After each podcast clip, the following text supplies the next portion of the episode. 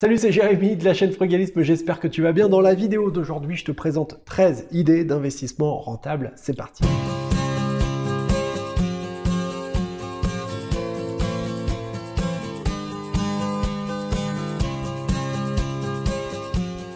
D'abord, je te souhaite la bienvenue sur cette chaîne et sur plus particulièrement la playlist des 60 vidéos, une vidéo par jour avec un conseil, une technique, une recommandation pour que tu puisses euh, apprendre à faire des économies tout en réduisant ton impact sur l'environnement, investir de manière à générer des revenus alternatifs, que cela passe par de l'entrepreneuriat, de l'immobilier, de la bourse. Et tu sais, ces revenus alternatifs, tous ces petits ruisseaux, hein, quand ils viennent se rejoindre, eh ben, ils finissent par faire parfois des grandes rivières. Ça te permet à la fois de diversifier euh, tes sources de revenus, de manière à être beaucoup plus résilient en cas de problème, en cas de crise. Et quand ça, quand cette grande rivière, quand ces revenus finissent par égaler ton besoin d'argent, qu'entre-temps tu auras peut-être réussi à minimiser, alors à ce moment-là, tu pourrais devenir libre de retrouver la maîtrise de ton temps, libre de ne plus avoir besoin d'échanger ton temps précieux contre de l'argent pour un patron que tu n'aimes pas, pour un job que tu détestes et qui te fait souffrir, essayer d'aller vers des choses qui sont plus en cohérence avec ce en quoi tu crois, avec ton éthique. Voilà, être frugaliste, c'est ça pour moi. C'est ça, arriver à bénéficier, à profiter, à jouir du temps qui passe avec ceux que tu aimes. J'ai donc voulu faire la vidéo d'aujourd'hui pour te présenter 13 idées d'investissement rentables qui peuvent te permettre ben, de sortir un petit peu de cet enfer du quotidien. D'abord, je tiens à faire un énorme disclaimer. Je ne suis pas conseiller financier et je ne suis pas là pour te dire où est-ce que tu dois mettre ton argent. Moi, ce que je fais, c'est que je peux te proposer des choses qui existent, je peux te donner des idées et surtout, mon rôle, c'est de partager avec toi mon vécu, les erreurs que j'ai parfois fait pour que tu puisses arriver à gagner du temps, pour que tu puisses avancer et puis bah, éviter de refaire les mêmes conneries. Quoi. Voilà, autant que ce soit utile à quelqu'un. C'est la raison pour laquelle aussi bah, je te présente ces 13 idées d'investissement rentables. Hein. Ces 13 idées d'investissement qui peuvent te permettre de gagner des sous, mais peut-être pas toujours toutes. On va en parler. La première idée d'investissement, et c'est une idée, si tu suis ma chaîne, tu le sais, je l'ai déjà mis en pratique plusieurs fois, c'est d'investir dans l'immobilier et plus particulièrement dans les garages, dans les parkings garages, les box quoi, si tu préfères. Et ben ça, oui, effectivement, c'est quelque chose de rentable et c'est quelque chose par lequel j'ai commencé l'investissement en immobilier.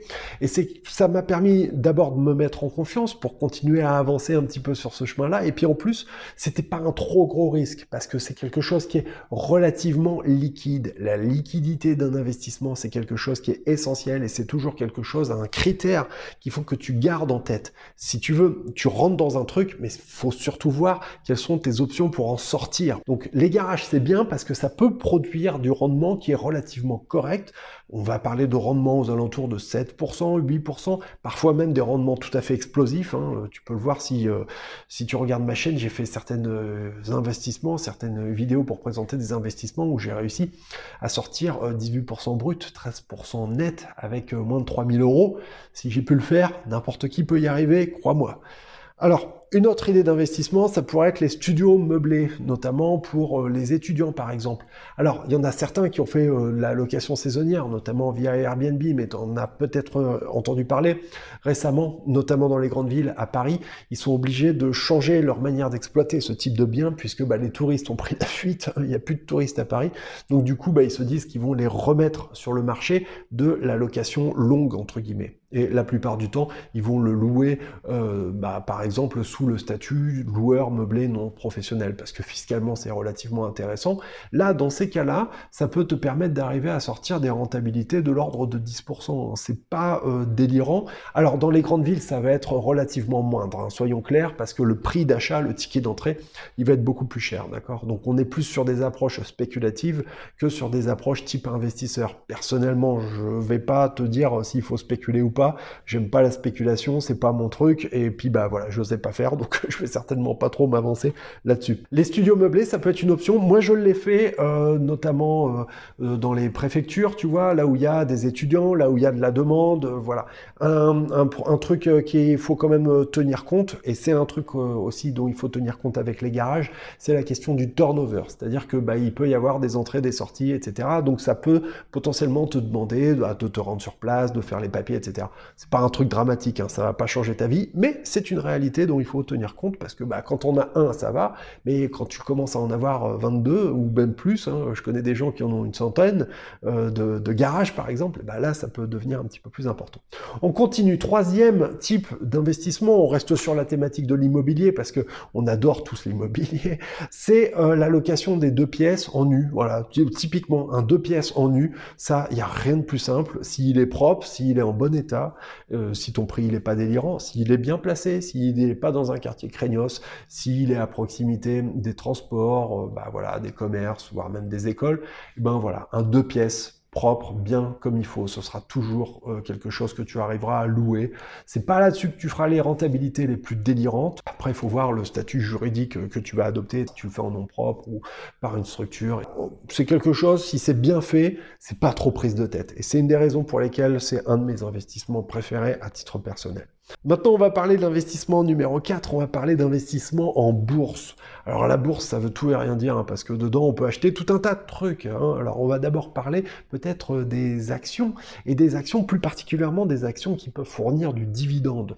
Ça, c'est quelque chose qui est intéressant. Tu vas acheter une portion euh, de, l'entreprise, et en échange de ça, en échange de cet euh, argent que tu vas investir dans l'entreprise, l'entreprise va te rémunérer, elle va te fournir ce qu'on appelle un dividende. Voilà. Et il y a des entreprises qui, pour, euh, qui fournissent des, dividendes qui sont tout à fait intéressants. On va parler de parfois des dividendes de l'ordre de 6%. Alors là, on va pas se leurrer, cette année, c'est une année un peu bizarre parce que tous les dividendes, ils ont été sucrés parce que euh, situation exceptionnelle. Donc euh, voilà, tu vois, c'est un petit peu le truc qu'il faut prendre en compte, c'est que ouais, c'est tout le temps parfait, c'est tout le temps bien jusqu'au jour où il y a un pépin. Bon, voilà. Mais néanmoins, c'est quelque chose qui permet d'obtenir des vraies rentabilités et qui permet sur le long terme de s'enrichir. Alors, la technique pour euh, faire ce genre de choses, c'est simple, hein, comme dans tous les investissements d'ailleurs, c'est de mettre un petit peu d'argent chaque mois sans trop y réfléchir, sans trop te prendre la tête. Tu, tu fais ton petit placement régulier et puis bah voilà, petit à petit, sans trop de douleur en quelque sorte, bah, tu finis par euh, obtenir quelque chose de tout à fait sérieux, de tout à fait conséquent et qui te permet potentiellement de te mettre toujours un petit peu plus sécurité. Une autre idée d'investissement qui peut être très très intéressante en bourse, sans pour autant avoir des connaissances particulières, il s'agit des ETF, Exchange Traded Funds, ETF. Et en fait, l'idée, c'est d'investir non pas sur une ou deux entreprises, mais d'investir sur un panier de valeurs qui vont reproduire le comportement d'un indice. Par exemple, imaginons l'indice du CAC 40. Cet indice, bah, des fois il monte, des fois il baisse. Bah, plutôt que d'essayer de reproduire machin en donnant ton argent à un gestionnaire qui lui-même va l'investir et puis qui aura plus ou moins de succès et puis qui en plus va se rémunérer, donc euh, il va grappiller euh, ta rentabilité, il va autant investir sur un truc qui reproduit exactement le comportement de l'indice. C'est ça les ETF, c'est une manière très très efficace d'investir sans se prendre la tête, tout en arrivant à obtenir des résultats qui peuvent être très très intéressants, hein, vraiment, parce que bah, le marché quand même globalement, depuis euh, quelques années, il a eu tendance à monter malgré les crises. Si tu veux en savoir un petit peu plus et mieux les ETF, je t'invite à aller voir la vidéo que j'ai faite dessus. Ça te permettra vraiment d'aller un petit peu plus loin et de voir ce qui est intéressant de faire. Une autre idée d'investissement, et en fin de compte, c'est pas tant un investissement plutôt qu'un placement. Je vais m'expliquer. Il s'agit des métaux. Alors, on entend beaucoup parler de l'or, acheter de l'or, acheter de l'or, acheter de l'or, parce que l'or conserve de, de sa valeur, et puis finalement, le prix de l'or ne fait qu'augmenter. Il y a plusieurs choses à comprendre. À mon avis, investir dans des métaux, c'est une manière de stocker ta valeur ailleurs que dans une banque. Et dans cette hypothèse-là, ça peut être un intelligent d'envisager d'investir sur des métaux. Mais il faut pas croire. L'or, en soi, ça n'a pas toujours monté. Ça monte et puis ça baisse, et puis ça remonte et puis ça rebaisse. Et franchement, si on regarde les graphiques historiques, il y a vraiment, vraiment de quoi discuter si on arrive à déflater aussi, hein, c'est-à-dire à retirer les niveaux d'inflation en comparant l'or par rapport à d'autres types de valeurs. Une autre problématique avec l'or, c'est que l'or ne génère pas de valeur, c'est-à-dire que l'or ne produit pas de rendement. Alors que si tu mettais le même montant sur immeuble ou sur un appartement, et eh ben cet appartement, tu pourrais bénéficier chaque mois des loyers. Voilà, donc si tu veux, les métaux, l'or, c'est une idée d'investissement, mais pour en quelque sorte te débancariser, en quelque sorte mettre ton argent, ta valeur ailleurs qu'à la banque, c'est une espèce d'assurance en fin de compte, mais personnellement, c'est pas quelque chose sur lequel je recommande d'investir en tant qu'actif. Voilà, parce que ça ne produit pas de rendement. C'est mon avis. Encore une fois, chacun est libre de faire ce qu'il veut. Une autre idée d'investissement rentable, encore que là, dans ce cas-là, ça puisse être tout à fait discutable. Il s'agit du crowdfunding. Le principe du crowdfunding, c'est tout à fait connu. Tu prêtes de l'argent à une entreprise. Cette entreprise va faire euh, ses projets. Alors, il y a un autre truc qui est très à la mode en ce moment. Il s'agit du crowdfunding immobilier. Personnellement, personnellement, je ne vais pas trop en parler ou dire si c'est bien, pas bien ou quoi, parce que c'est quelque chose, certes, qui existe, mais c'est quelque chose que je n'ai encore jamais fait. Donc voilà, je ne vais pas aller m'étaler là-dessus. En revanche, ce dont je peux parler, c'est du crowdfunding plus traditionnel, on va dire, c'est-à-dire du prêt d'argent aux entreprises. Là, il y a bien un truc à comprendre. D'abord, je t'invite à aller voir la vidéo que j'ai faite euh, là-dessus. Tu vas certainement être beaucoup plus éclairé sur mon expérience par rapport à ça.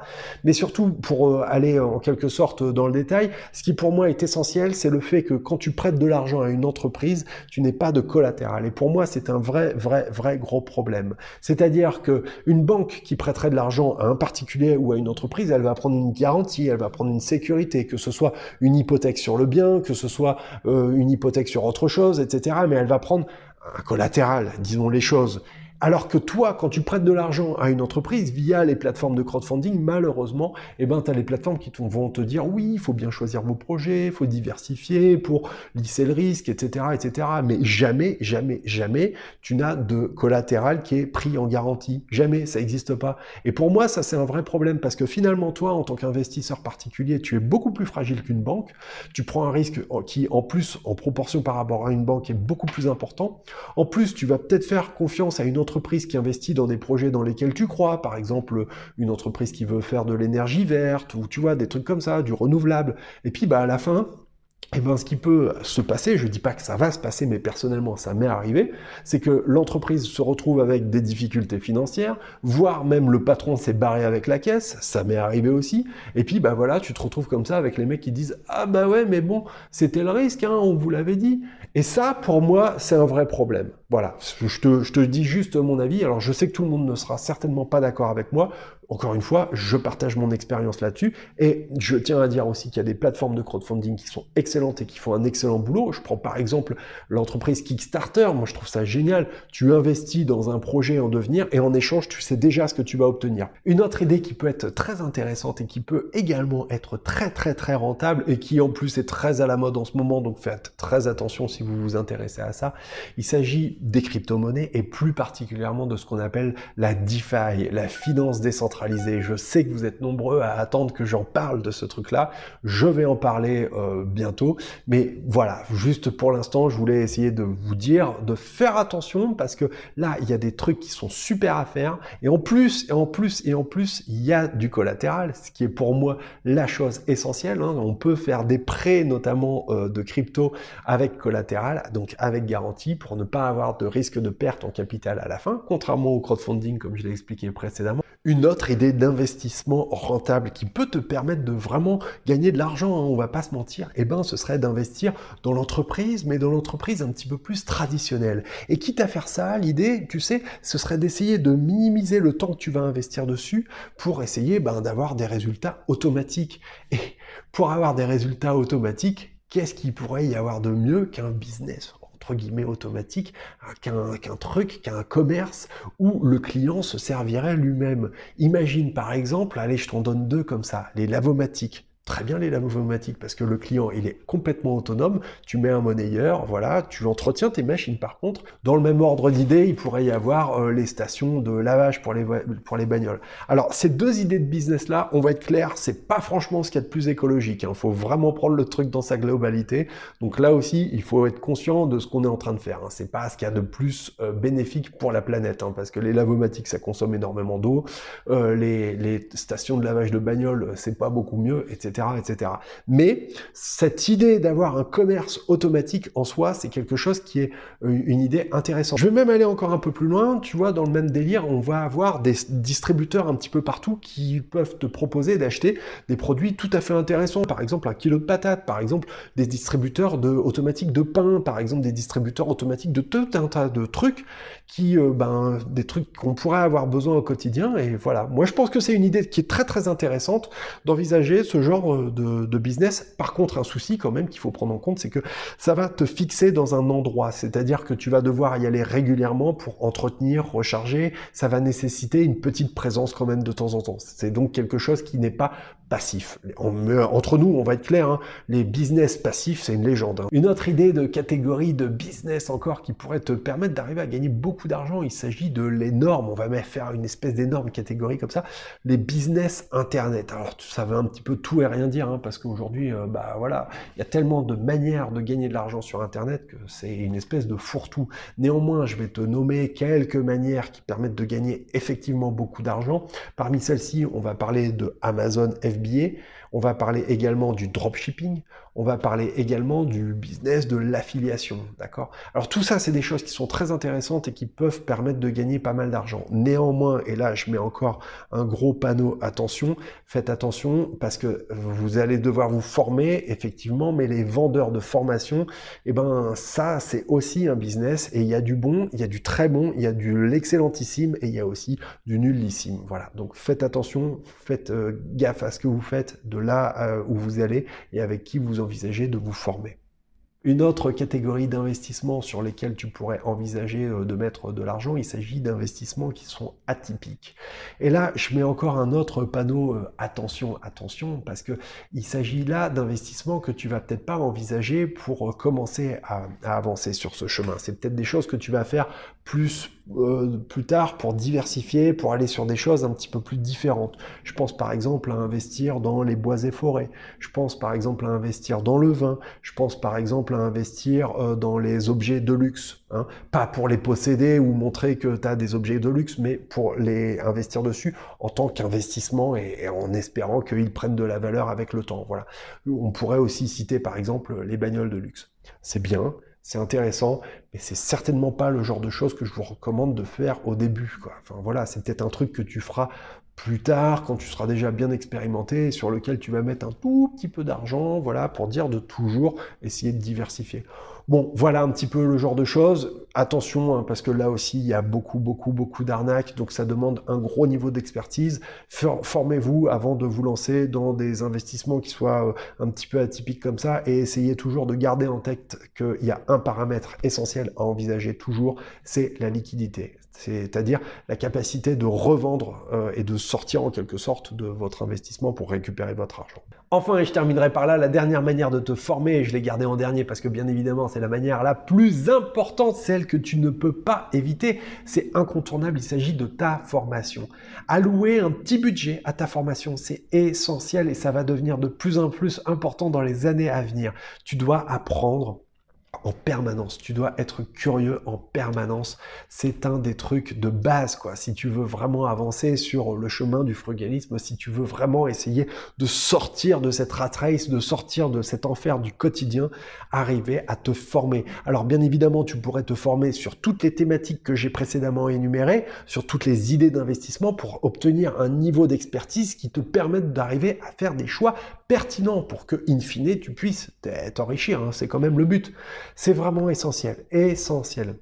Je te donne un moyen de te former pas cher, lire des livres. Alors c'est hyper efficace, c'est là probablement où tu trouveras les informations de, de, de la meilleure qualité, mais il y a plusieurs freins à ça quand même néanmoins c'est bah, que lire tout le monde n'aime pas lire d'une part et puis d'autre part lire ça peut euh, prendre du temps. Alors il y a aussi les audiobooks c'est en train de devenir euh, à la mode aussi ça peut être une solution mais voilà. En gros la lecture c'est le moyen le moins cher. Ensuite bah, je recommanderais bien évidemment euh, d'investir dans des formations dédiées à des points particuliers. C'est quelque chose qui va te permettre d'arriver vraiment vraiment à prendre des raccourcis à avancer si tu veux t'engager là-dedans.